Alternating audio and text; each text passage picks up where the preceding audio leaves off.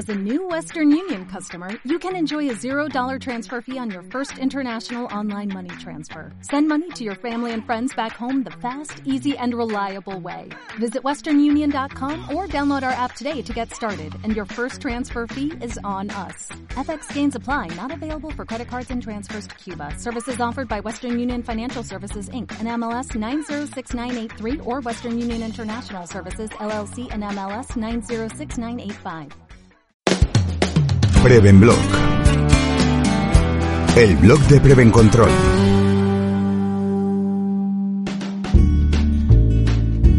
Lo que nadie nos dijo sobre cómo deben ser las evaluaciones de riesgos. Tercera parte. Por Víctor García. Hace unas semanas iniciamos una serie de posts dedicados a aquellos puntos clave que nunca nadie ha escrito, que no vienen en los manuales de técnico de prevención de riesgos laborales, pero que creemos que deben ser la base de cualquier evaluación de riesgos que se precie. Empezamos hablando de la importancia de la preparación previa y seguimos con la actitud con la que vamos a evaluar. Y hoy hablaremos de la relevancia de llevar a cabo una identificación de riesgos detallada y exhaustiva. La experiencia de cliente es un aspecto fundamental en cualquier organización que tenga al cliente en el centro.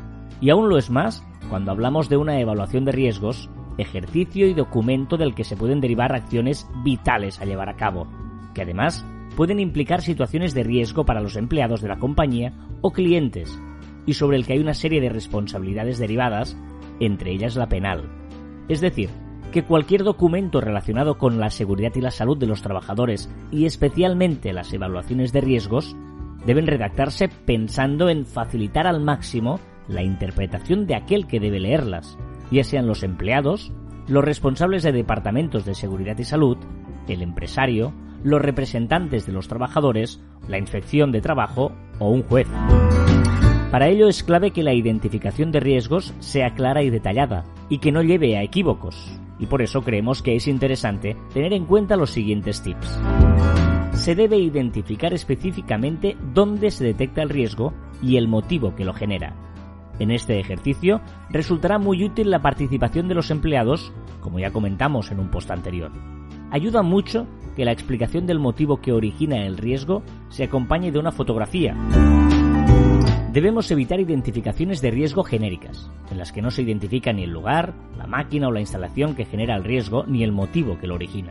Incluso, como nos encontramos en muchas ocasiones, simplemente identificado con una codificación genérica sin más explicación o con alguna explicación poco concreta, como en el siguiente ejemplo, caída de personas a distinto nivel, escalera manual.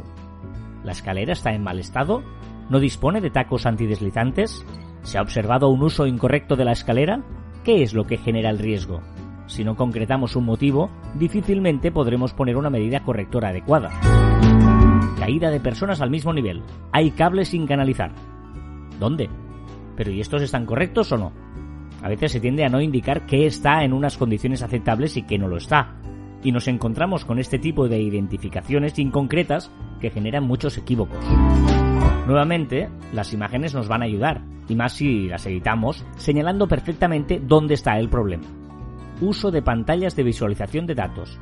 El Real Decreto 488.997 de 14 de abril sobre disposiciones mínimas de seguridad y salud relativas al trabajo que incluye pantallas de visualización indica que debemos situar la pantalla a una distancia superior a 40 centímetros y a una altura tal que pueda ser visualizada dentro del espacio comprendido entre la línea de visión horizontal y la trazada a 60 grados bajo la horizontal. Vale, muy bien. Pero mi pantalla está bien situada o no. Estamos utilizando identificaciones genéricas, trasladando al cliente la revisión de la norma que nos correspondería a nosotros como técnicos asesores. No identificamos el riesgo, en definitiva. Por lo tanto, mejor mostrarlo con una imagen y no solo con la norma. Evitar dar por sentado que el cliente tiene conocimientos en prevención. Se debe evitar identificar riesgos sin mayor explicación, o con un lenguaje muy técnico que dificultará una gestión adecuada del riesgo por parte de la empresa. Por ejemplo, atrapamientos con partes móviles de la máquina, proteger mediante resguardo móvil asociado a interruptor de seguridad. Este tipo de redacciones puede llevar a confusión. Además, no estamos identificando el motivo. Evitar evaluaciones excesivamente extensas. Trabajar de forma inconcreta y genérica a veces ocasiona que las evaluaciones de riesgos se conviertan en unos documentos muy extensos y que difícilmente alguien acabe leyendo. A este extremo nos ha llevado también la presión sobre la responsabilidad que asume el técnico de prevención, que en ocasiones se ve inmerso en procesos legales por riesgos que eran prácticamente imposibles de prever. Sabemos que esto es un terreno pantanoso, pero si a una evaluación que puede ser compleja ya de por sí, le sumamos aquellos riesgos que se le añaden a la evaluación por si acaso, para evitar consecuencias legales, quedará una evaluación de riesgos poco práctica, desviando el foco hacia riesgos irrelevantes e impidiendo que nos focalicemos en aquellos riesgos que sí tienen alta potencialidad o también denominados SIF, Serious Injury and Fatality, o lo que es lo mismo, aquellos eventos que están relacionados con las actividades críticas de nuestra organización y que en caso de fallo puede derivar en accidente con lesiones graves o en un accidente mortal, fatality.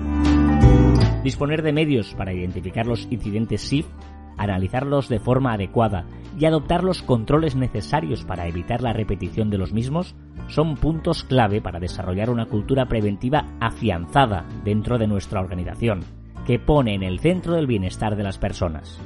Sin duda, estos tips en Preven Control nos ayudan a redactar mejor las evaluaciones de riesgos y sobre todo a facilitar la comprensión y gestión de las mismas por parte de nuestros clientes y por lo tanto a mejorar las condiciones de seguridad y salud de estas empresas. Esperamos que os sirvan también a vosotros. Prevenblog.